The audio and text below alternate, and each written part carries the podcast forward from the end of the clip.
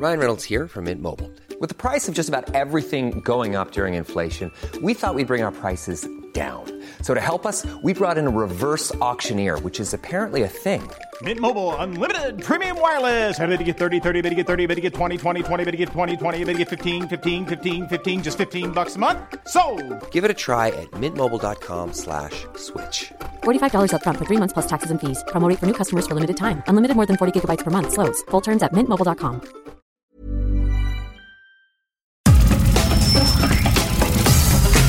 Nada más por convivir. Política, cultura y ocio. Con Juan Ignacio Zavala y Julio Patán. Aquí iniciamos.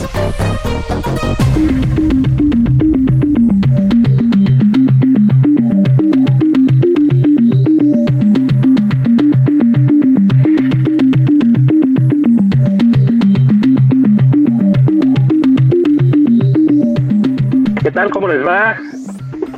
Sábado de pandemia, sábado de encierro, pero aquí estamos, aunque sea nada más por convivir, para comentar eh, que viene siendo la vida, sus avatares, eh, todo esto que para algunos es un infierno, que es la 4T, para otros es el paraíso, ¿verdad? Como para Cepeda Patterson, que dice, no hay que crucificar, pero no hay que beatificar, no hay que alarmarse, pero tampoco hay que dejar de hacer las cosas, en fin, no sé, cada quien va escogiendo pues su agua tibia para algunos, su agua helada para otros, y para nosotros el agua hirviendo. Julio Patán, ¿tú cómo estás? Señor Zavala, ¿cómo están todos? Sí, yo Bien, también leí bien. el artículo de Jorge, este, yo quiero vivir en ese país, mano, como se suele decir, ¿no? Que estaría padrísimo. Sí, está toda madre, mano. Este, Sí. algunas precisiones mm, habla de una caída del PIB de 9.5, no, eso fue en Estados Unidos, aquí le pegamos al 18. Sí, pero es mejor, es mejor. Sí, exacto, ¿no? Un menos 18. es, es incluso mejor que el menos cero de nuestro presidente. Este, sí, parece ser que la, la- la pérdida de empleos masiva no tiene mayor importancia. Parece ser que ese dato horrible, nuestro invitado de hoy, voy adelantando, ya, ya lo mencionó, si recuerdo bien en alguna ocasión, ese dato horrible de que ascendió, fíjate el terminazo, cabrón, ¿no? Este, el número de mexicanos que no pueden pagar la canasta básica, pues nos fuimos a 75 millones cuando estábamos en 40, una cortesía aquí de la cuarta transformación. Pero pues sí, sorprendentemente dice Jorge que el presidente con sus medidas, pues no sé cómo llamarlas, mano. Vamos a decir... Inteligente y de avanzada. Sí, sí, este, de progresismo covadonga, este, de progresismo democracia deliberada, este, nos salvó de una tragedia, pero ese es uno de los temas, Juan, este, hay otros, ¿eh? Em, Sí. el desastre petrolero no, no deja de asomar la, la cara por ahí. Estaban festejando que subió el precio del, eh, del barril a 40 dólares, pero aún así, pues Pemex este, nos está saliendo en un billetazo, mano, pero billetazo. Y luego está el tema de la seguridad, el tema de la seguridad, destacadamente la detención del, del famoso Marro, que creo que es lo que más nos va a, a concentrar hoy, ¿no? Lo digo porque John Ackerman e Irma Heréndira Sandoval no hicieron este, fiestas de 20 años de matrimonio ni berrinchetas en el INE, entonces tendremos que hablar de otra cosa. Pero si les parece bien, les voy a decir, como es ya ritual en este, en este territorio, que tenemos un invitado de lujo, de lujo. Ni John Ackerman tiene invitados así en su programa con, con Sabina Berman, esa, esa demócrata. Alejandro Ope, ¿cómo estás? ¿Qué tal, Julio? ¿Cómo estás? ¿Cómo está el auditorio? Qué gusto saludarte, oye. Oye, vaya semanita movida que has tenido tú como experto en estos temas de seguridad, ¿no? Pues sí, empezamos del domingo, ¿no? Con la noticia, ¿no? De la captura de este hombre, de, de Marro, ¿no? Eh, un líder de una organización criminal que, ha veni- que creció muchísimo en Guanajuato, ¿no? El llamado Cártel Santa Rosa de Lima y que se dedicaba inicialmente al robo de combustible y luego pues, a la explotación de la economía completa, ¿no? De, de- de- al, al robo de lo que se dejara, ¿no? Eh, y era un hombre que se había fugado, en, que había escapado de la acción de la justicia en varias ocasiones, una de manera célebre en cuatrimoto. Sí. Eh, hace como año y medio, ¿no? Eh, y fue en ese momento cuando el, el secretario Durazo dijo que eh, el marro estaba a horas de ser detenido.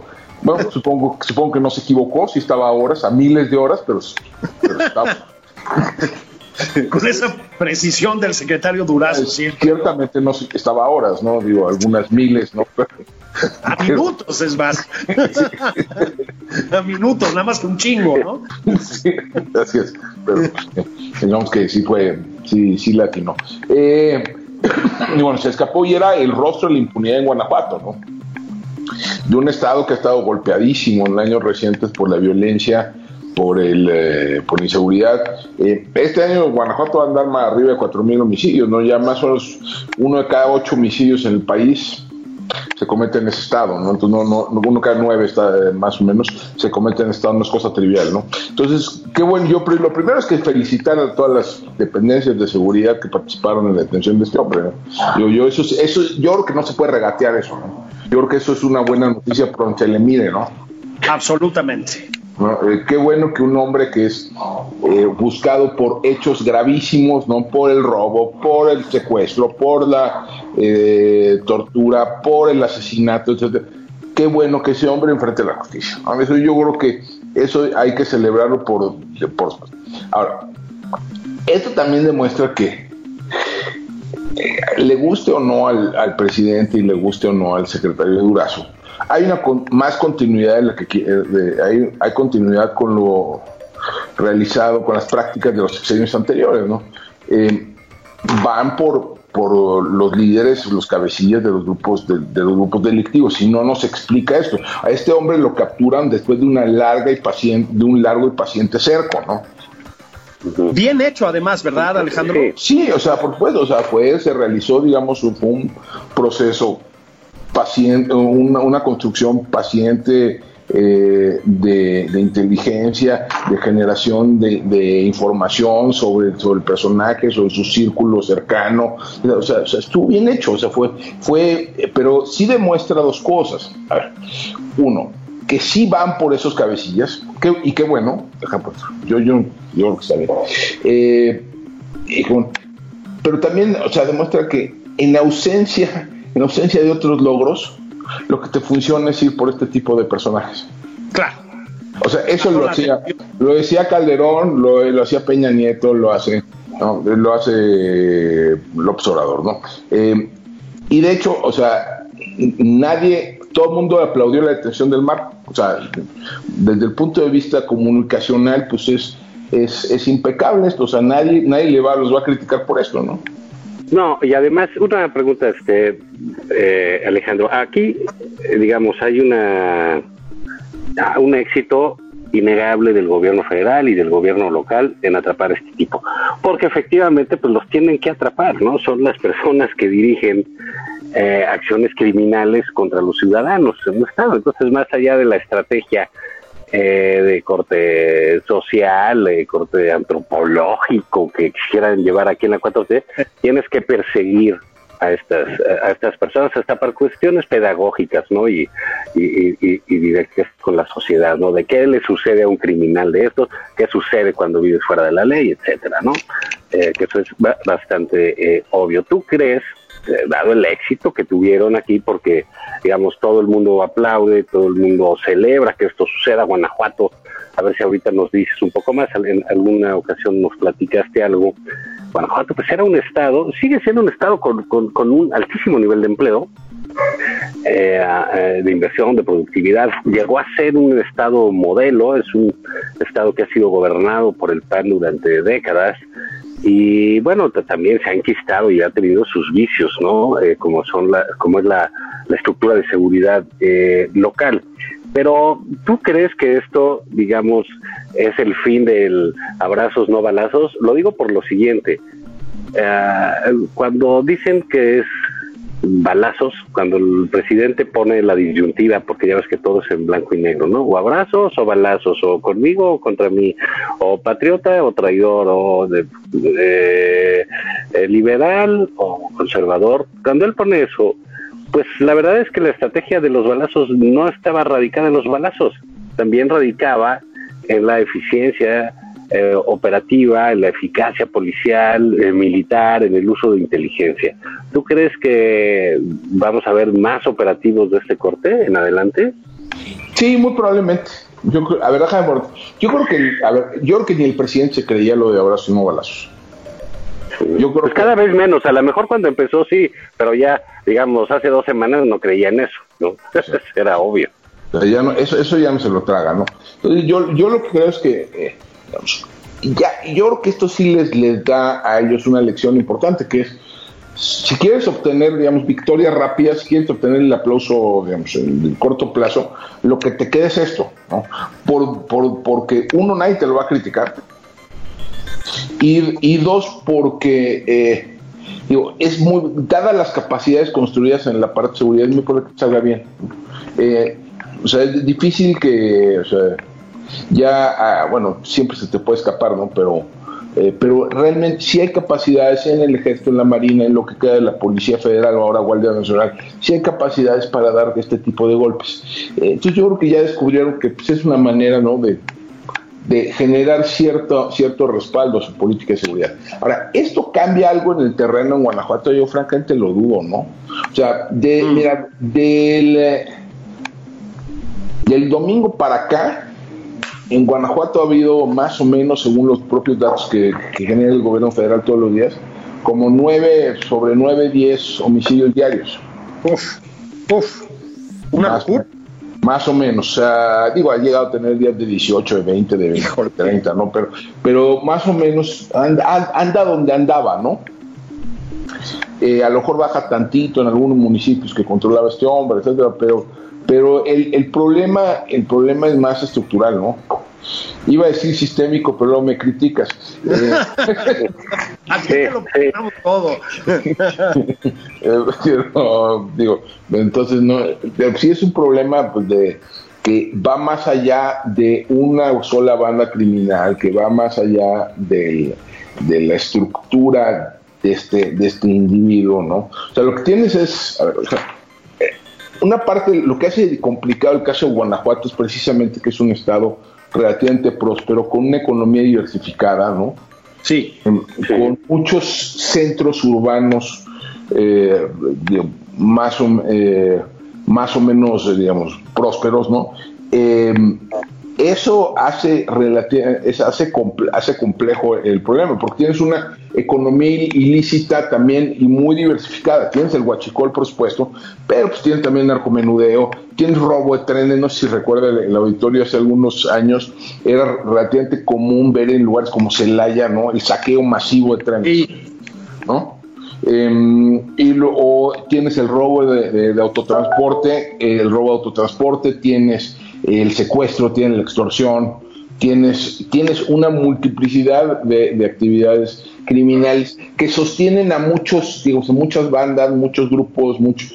Eh, y todo esto, y también hay que decir, todo esto está soportado pues por una estructura de complicidades a varios niveles del gobierno, ¿no?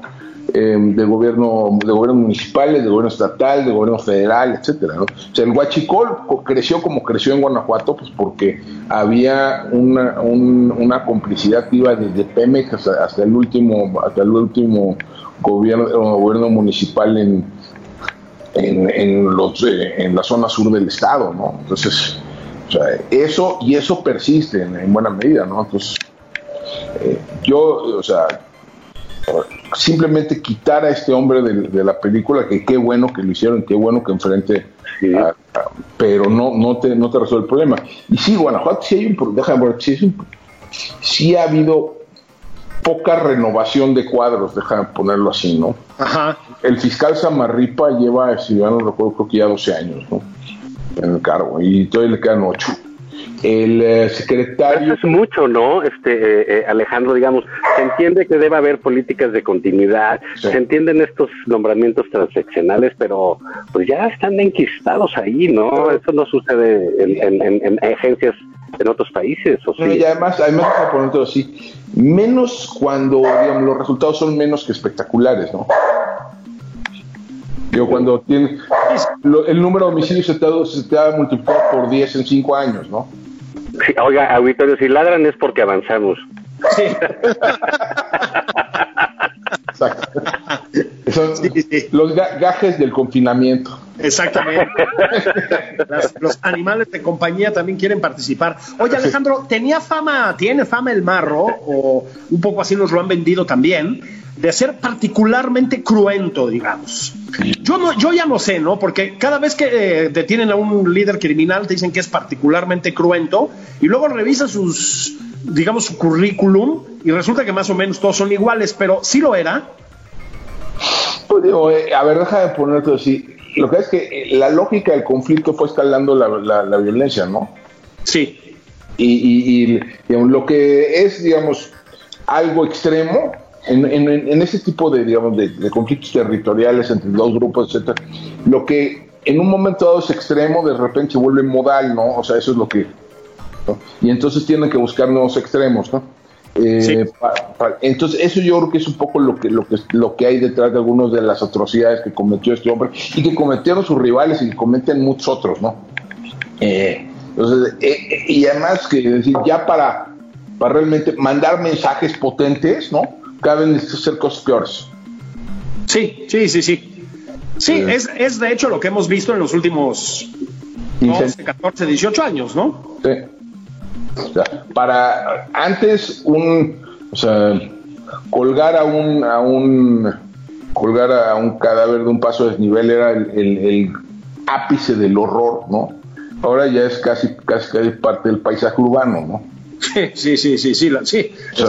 es una cosa espantosa, pero, pero es cierto, ¿no? lo que acababan, lo, el, la masacre que ocurrió en este centro de, rehabilitación, bueno, en el anexo este en Irapuato, si tú, tú revisas, digamos, la, escalada, la, escalada es impresionante. Hubo varios eventos, digamos, similares, pero digamos, de, menor gravedad mucho antes. O sea, tú la veías venir. O sea, tú, si tú, viéndole a, posteriori, se veía venir una atrocidad de ese, calibre, ¿no? Eh, porque simplemente dejaron pasar muchas otras, ¿no? Eh, y, y, pues nada, y además es un problema ahí de fondo, ¿no? Quiere decir, que da igual, déjame por otro así, desde la perspectiva del, delincuente da igual matar a uno que matar a diez. Sí, claro no, claro. no corre más riesgo de que lo agarran, que lo sancionen, que lo, que lo matan al bote. Entonces matan a 10, matan a 15, matan a 20, o sea, decapitan, mutilan, calcinan, desollan, o sea.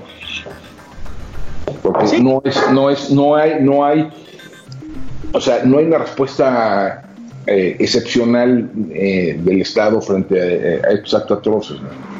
Entonces, se van, se va escalando esto. Pero bueno, es, es, es, un problema. Digo, ahora él. Aquí, eh, además, yo creo que sí, eso. Lo de Guanajuato, yo creo que sí nos permite empezar tal vez a revisar cómo cómo hablamos sobre, sobre, sobre el tema de las organizaciones criminales, etcétera, ¿no? Porque eh, a veces, o sea, es muy fácil desde la perspectiva de los medios, de los analistas, de, los académicos, pensar en esto en como pensar que estas estructuras criminales son una especie de, empresas, pero en la ilegalidad, ¿no? Son estructuras jerárquicas, verticales, con claras líneas de responsabilidad, con claras, eh, con, eh, eh, con claras áreas de control, ¿no? Y pues la realidad es más complicada, ¿no? Eh, son, más como ecosistemas o como redes, ¿no? Que, que ¿cómo se llama? Que la Coca-Cola de, la ilegalidad, ¿no? Sí.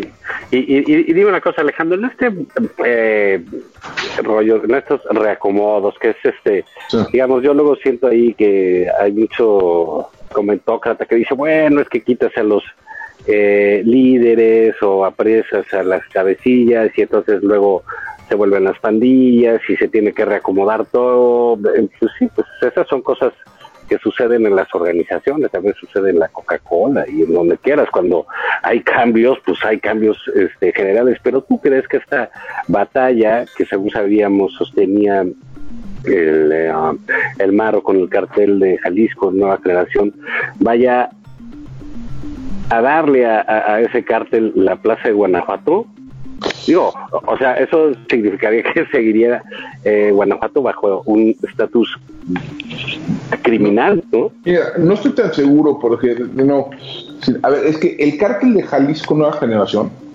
de nuevo, no es, una estructura así vertical, eh, jerárquica prusiana, ¿no? Que va desde el mencho hasta el último, eh, hasta, hasta el último vendedor de droga en, Irapuato, ¿no?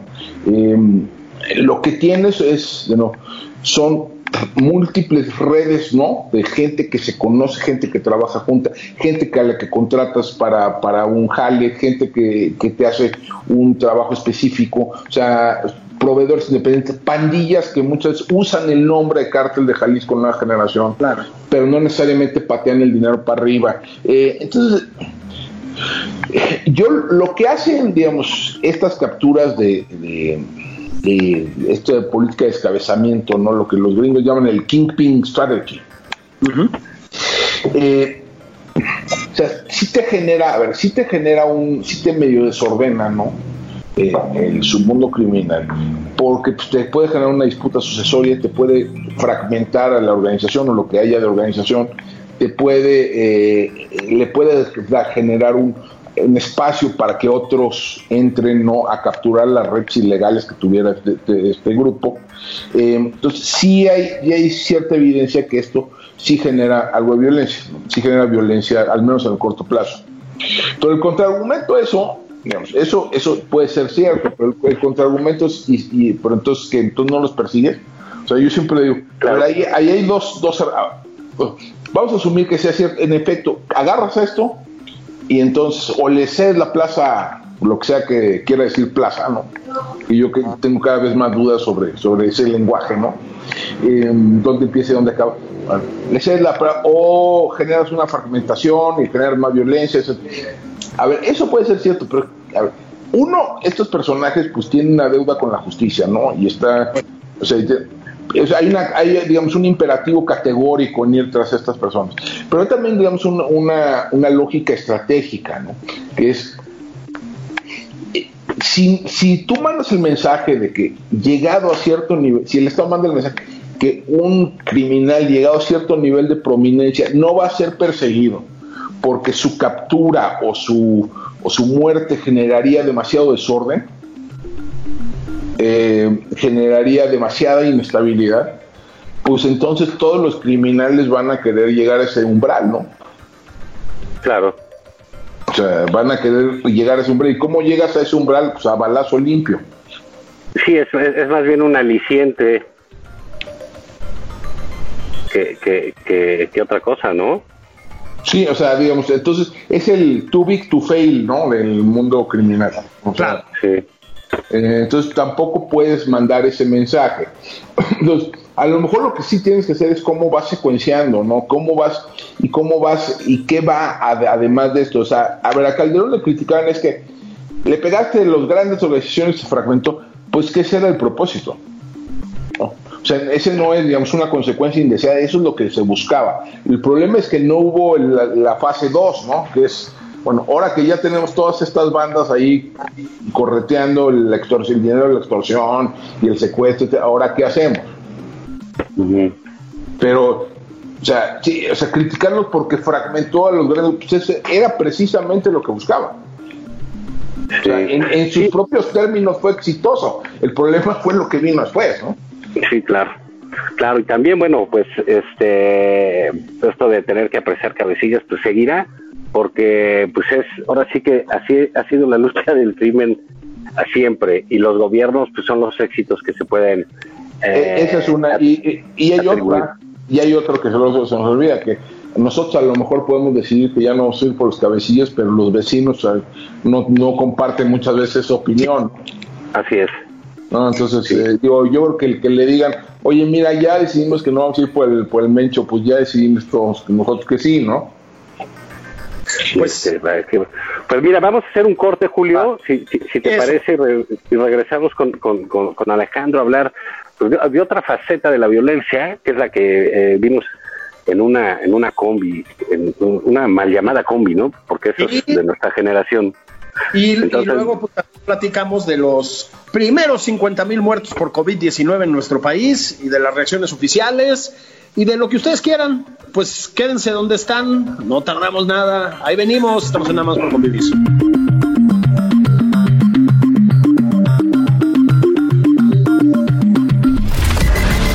Sigue a Julio Patán en Twitter. Arroba Julio Patán 09. Esto es Nada más por convivir. Una plática fuera de estereotipos. Con Juan Ignacio Zavala y Julio Patán.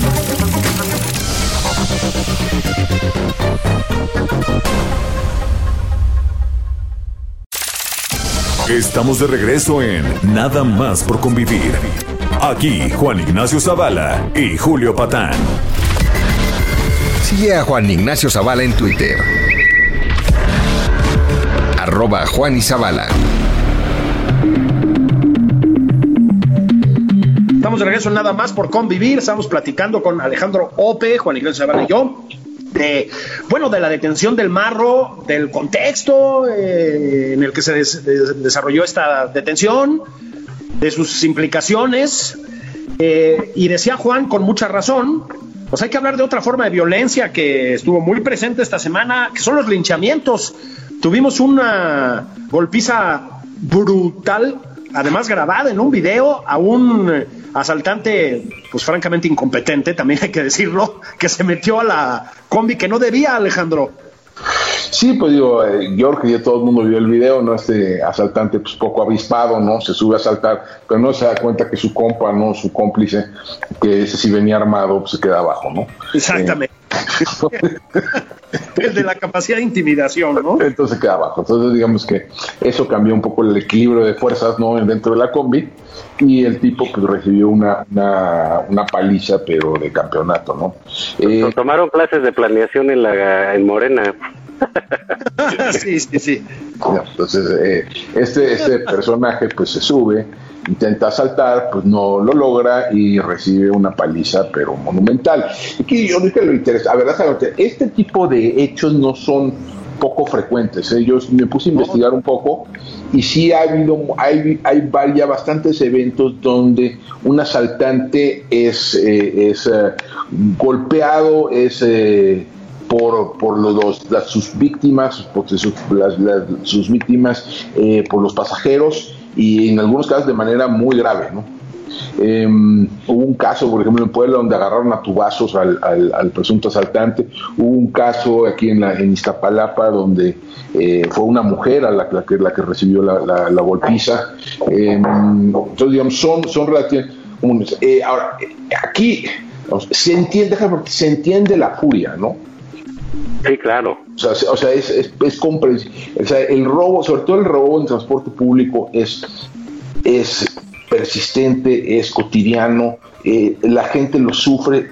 Todos los, o sea, no se puede subir a un microbús, eh, a un camión sin que, sin el temor de que me van a saltar en cualquier momento. La gente ya ha adoptado, digamos, tácticas, ¿no? En su vida cotidiana para tratar de eludir las peores consecuencias de esto, ¿no? Llevan dos celulares, uno, uno más o menos y uno más chafa, ¿no? Sí, sí. Eh, eh, las mujeres, sobre todo para las mujeres, el terror es permanente, no de una, no solo una asalto, de una agresión sexual. O sea, o sea sí, se entiende una golpiza de esta naturaleza, sí se entiende una reacción de este tipo. Sí, los resortes, ¿no? Porque cada uno, fíjate, se, se mete un hombre a una a un colectivo lleno de hombres nada más que nada más había hombres.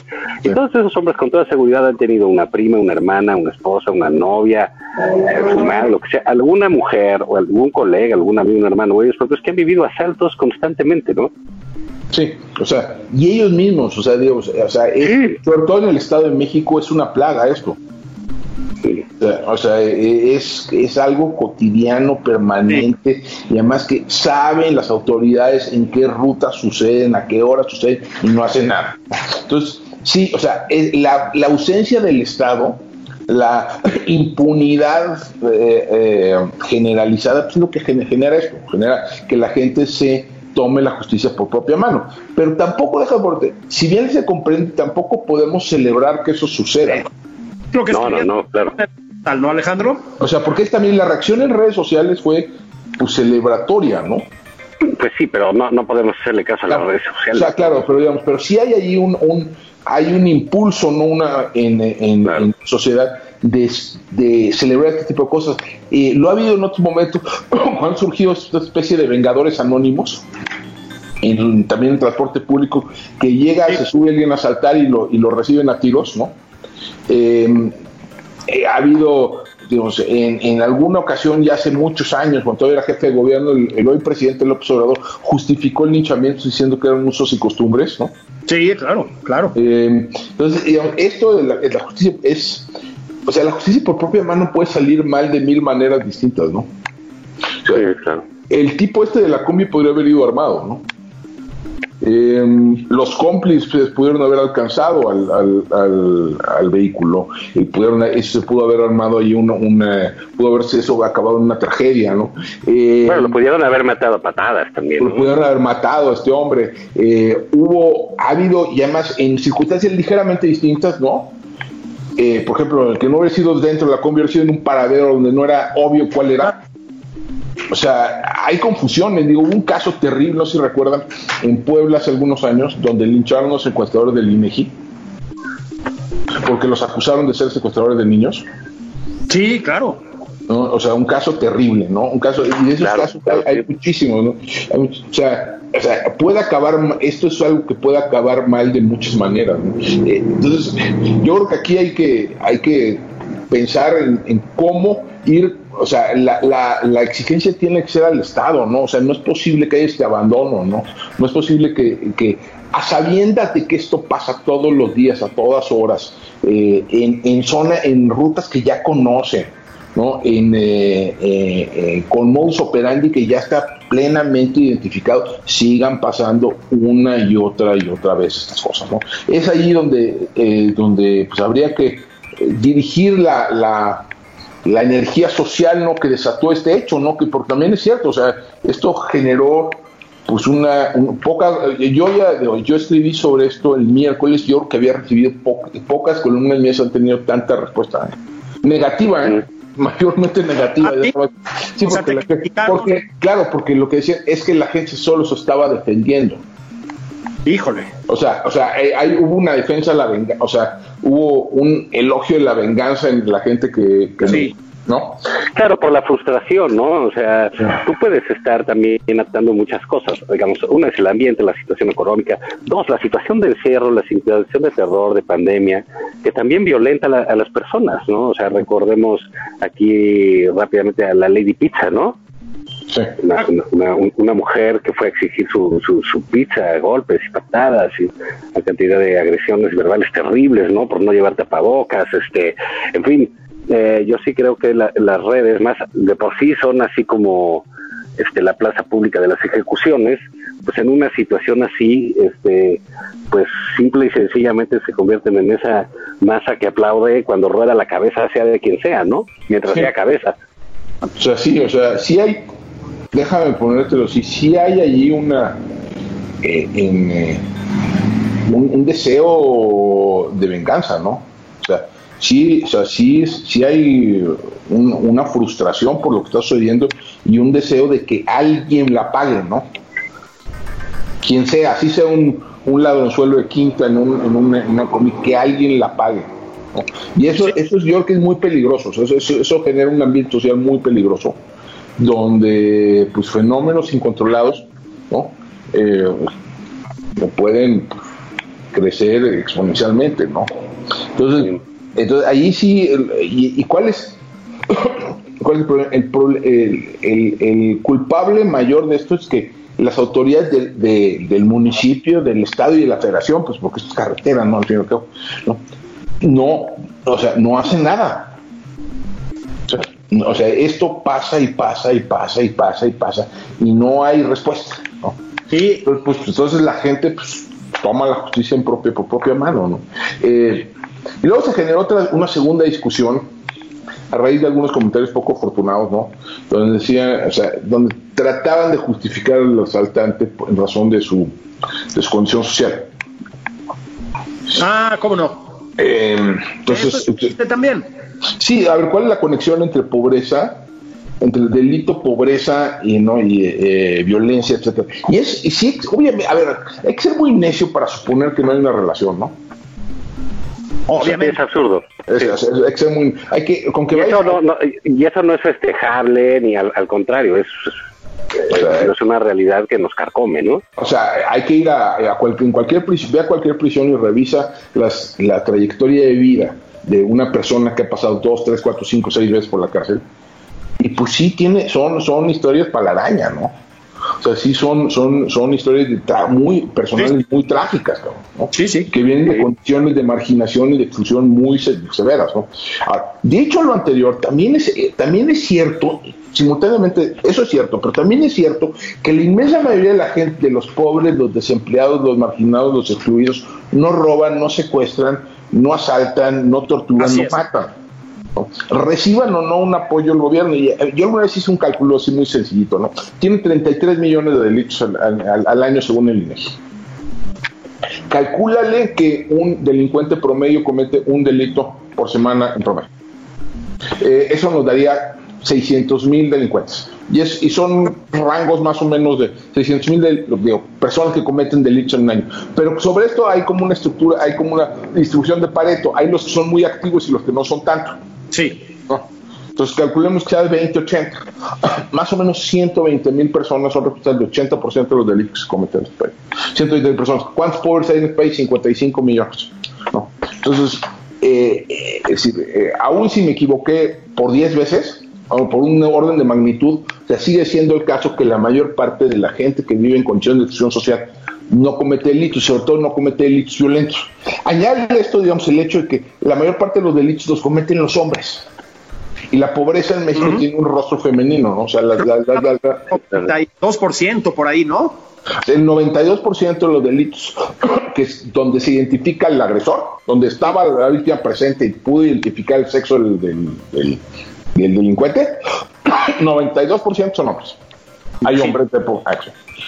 Sea, esto, este es un fenómeno fundamentalmente masculino. En cambio, la pobreza tiene un sesgo femenino muy, muy marcado. ¿no? Eh, y entonces también hay y luego a lo mejor dices a lo mejor es la desigualdad y no la pobreza la que te genera la, la que te genera esto también es cierto pero también también está mediado por una serie de factores institucionales históricos etcétera. entonces sí hay déjame por otro sí yo creo que sí hay que reconocer que, que el, mundo es complicado no y que eh, muchas veces estas, discusiones que se dan en redes sociales pues acaban encallando en la nada y en, la, el cruce de insultos ni tú eres un ¿no? pero pues sí hay o sea ahí hay, una discusión que tenemos que dar eventualmente no si el gobierno dice bueno pues les voy a dar oportunidad pues está bien mano pero digo piénsalo modo jóvenes construyendo el futuro 60% de sus beneficiarios son mujeres pero si 92% de los que cometen delitos son hombres Sí, hay una matemática. tienes ahí un problema ahí que no está, que no, o sea, ese no es tal vez la mejor manera de, de atender el, el problema, ¿no? Pero digo, pero sí hay otros, ¿no? Porque programas de revisores de redes jalan, supuestamente, pueden jalar bien, problema, programas dirigidos a los, eh, eh, al sistema de justicia para adolescentes, o sea, ese tipo, hay cosas así muy puntuales, muy focalizadas que te pueden funcionar bien. ¿no? Eh, apoyos sociales muy específicos, por ejemplo, a madres adolescentes, cosas de ese género. Eh, sí, pero, pero o sea, esta, esta cosa mecánica, no Eh, me- eh, eh, eh, determinista de que si eres pobre eres delincuente, también hay que rechazarla, pero pues categóricamente. ¿no? Sí, sí, A entonces B, ¿no? Sí, Oye, es- ¿Qué onda? Alejandro, y has estado también muy metido con este tema, bueno, pues es que todos, ¿no? Pues con el tema de los números y la pandemia, ¿no? Me acuerdo de algo que tuiteaste por ahí, que es una cifra, pues yo, yo diría escalofriante, así, que es que solamente en la capital, en la Ciudad de México, el COVID se ha llevado a una de cada mil personas, según cifras oficiales. A mí me alertó eso. A ver, esto en la misma semana en la que le pegamos a los 50 mil entre risas del presidente y de Hugo López Gatel, que parece que no, no tienen mucho problema con eso. Este, y yo añadiría algo, a ver si estás de acuerdo, creo que Juan está de acuerdo conmigo.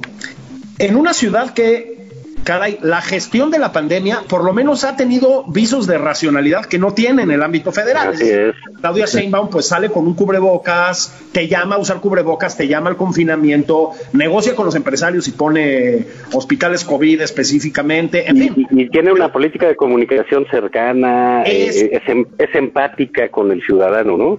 Eso. Bueno, así y todo, una de cada mil personas, Alejandro. Así es, es que mira, es que son las cifras oficiales. Van más de 9 mil muertes eh, de esas confirmadas por COVID en la Ciudad de México. En la Ciudad de México, excluyendo digamos, la zona conurbada, son 9, Sí. son 9 millones de habitantes. Es uno de cada mil. Hijo, es Y- muchísimo. Y si añades hoy eh, digamos, lo que se llama la mortalidad en exceso, ¿no? Que según salió una actualización esta semana de un eh, en Nexos, ¿no? de una serie de artículos que han venido documentando el fenómeno, pues ya vamos en 27 mil en la Ciudad de México. 27 mil hasta julio. Entonces, uno a cada 300. Híjole, sí. O sea, yo creo que ya para cuando acabe esto no va a haber una familia en la Ciudad de México que no tenga a alguien, que no haya perdido a alguien. O sea, hay- hay- yo creo que eso, eso vamos a llegar. Y, el, y, Y mucho y- más un infectado, ¿no? O sea, de eso mucho ya más. casi O sea, va a ser al rato, ¿no? A ver, más o menos, a ver, si le calculas que la mortalidad real, o sea, es decir, de- no, no, no calculado contra los casos oficiales, sino contra los casos pro- posible, que posiblemente existen, es como 0.5%. Si tienes 9.000 en la Ciudad de México, si tienes 9.000 eh, casos en la Ciudad de México, pues más o menos ya traemos como casi 2 millones de personas que ya han tenido, ¿no? Eh, que ya, eh, que más o menos ya han tenido, que probablemente ya han tenido COVID desde Sí, que inició esto, en la Ciudad de México. En el país en su conjunto, probablemente no, no, no sería raro que ya anduviéramos sobre 10 millones de personas que ya hayan sido infectados en algún momento dado. O sea, es como, cinco, como el 6% del país, de la, por los 6, De la población. del país ya ha tenido COVID. O sea, esto se va a volver para cuando acabe, para, para cómo va la cosa, y todas las proyecciones apuntan que para noviembre, en las cifras oficiales, para, digo, por esto, para el primero de diciembre, en las cifras oficiales se va a haber muerto uno de cada mil mexicanos. Es una barbaridad. Una barbaridad. ¿no? Y añádele, digamos, de nuevo, la mortalidad, y, eh, la mortalidad en exceso, que si anda como está en la Ciudad de México, pues es entre tres y cuatro veces, ¿no? Entonces vamos a andar sobre 300, 400 mil personas muertas por la pandemia. O sea, esta es la peor catástrofe que ha sufrido este país desde la revolución. Hay que ponerlo en esos términos. O sea, así es, así es sencillo. O sea, no habíamos visto nada similar probablemente desde la guerra cristera. Y, esto, pues va, pues, y, no se ve para cuándo, ¿no? Sí, hijo de portero, sí, a ver. La, terrible, el terrible incremento de la violencia que se vivió en, el sexenio de Calderón fueron 121 mil muertos, 121 mil personas asesinadas en seis años. Y comparado con el sexenio previo, que fueron como 70 mil, o sea, el adicional fueron como 50 mil. Ya llevamos eso en cinco meses.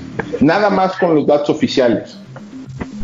¿No? Eh, o sea, es, esto es eh, de veras, o sea, no hay, a mí lo que me desespera un poco en la respuesta de- del gobierno es, o sea, podemos discutir qué se pudo haber hecho ante la tragedia, podemos discutir de quién es responsabilidad, si es, si es una cosa estructural, si la diabetes, si, o sea, podemos discutir eso, pero lo que desespera es la negación, Claro, que, ni siquiera, que ni siquiera acepten que esto es una tragedia.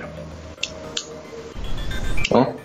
que ni siquiera reaccionen como si fuera una tragedia. o sea, pues sí. o sea, que, que no haya sentido de urgencia. Claro. ¿no?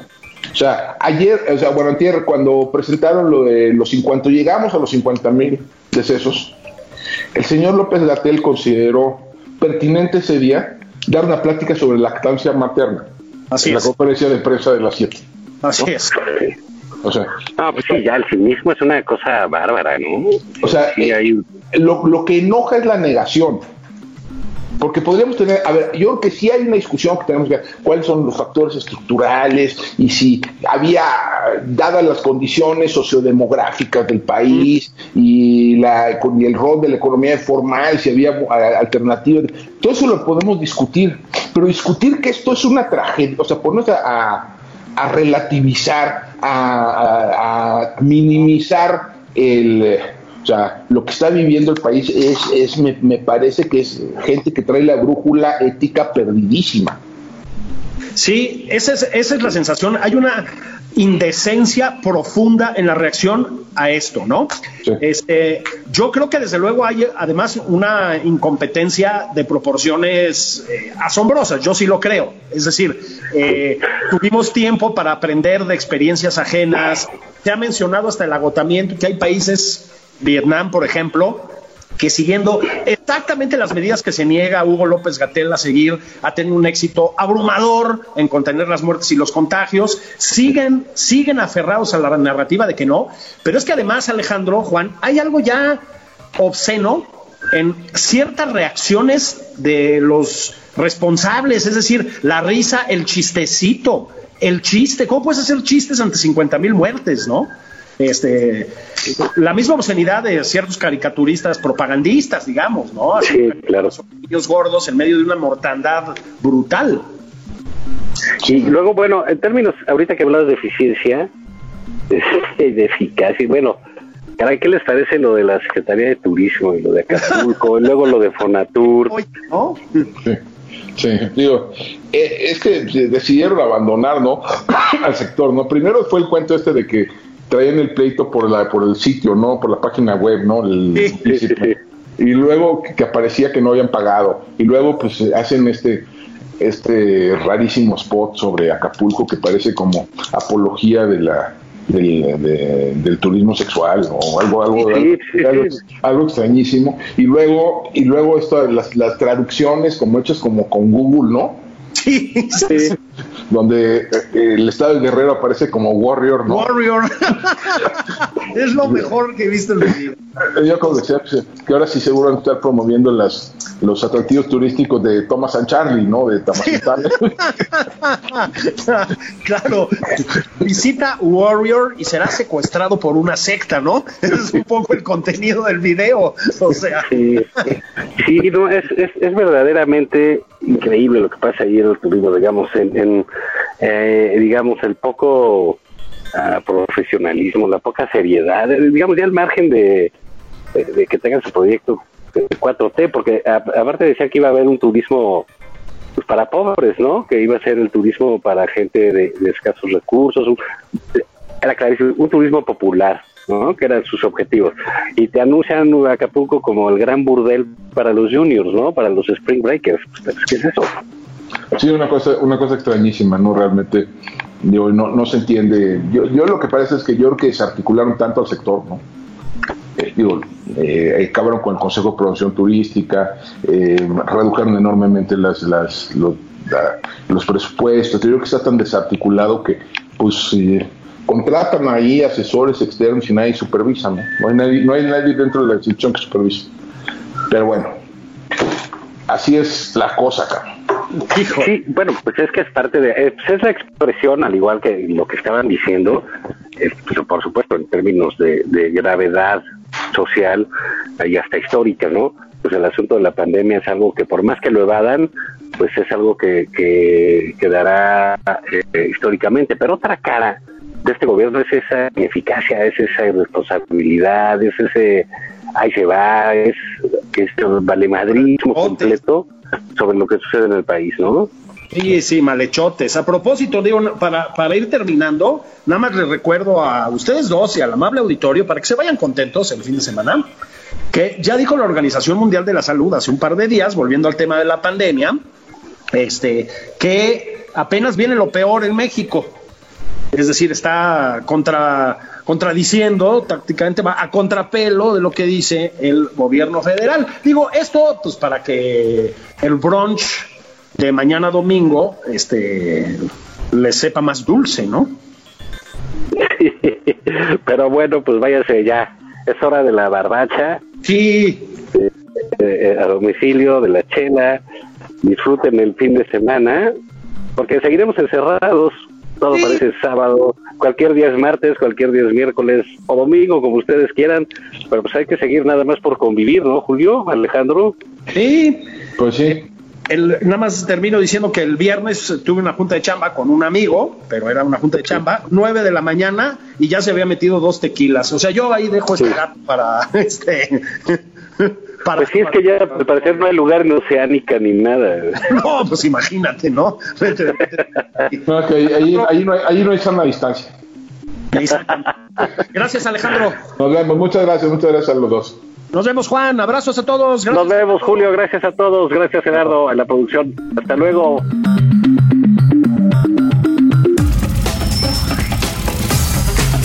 Esto fue Nada más por convivir.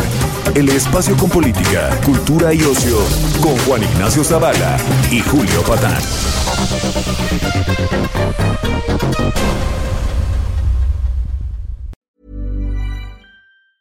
Hi, I'm Daniel, founder of Pretty Litter. Did you know cats tend to hide symptoms of sickness and pain? I learned this the hard way after losing my cat, Gingy. So I created Pretty Litter, a health monitoring litter that helps detect early signs of illness by changing colors, saving you money and potentially your cat's life. Pretty Litter is veterinarian developed, and it's the easiest way to keep tabs on your fur baby's health right at home. Go to prettylitter.com and use code ACAST for 20% off your first order and a free cat toy. Terms and conditions apply. See site for details.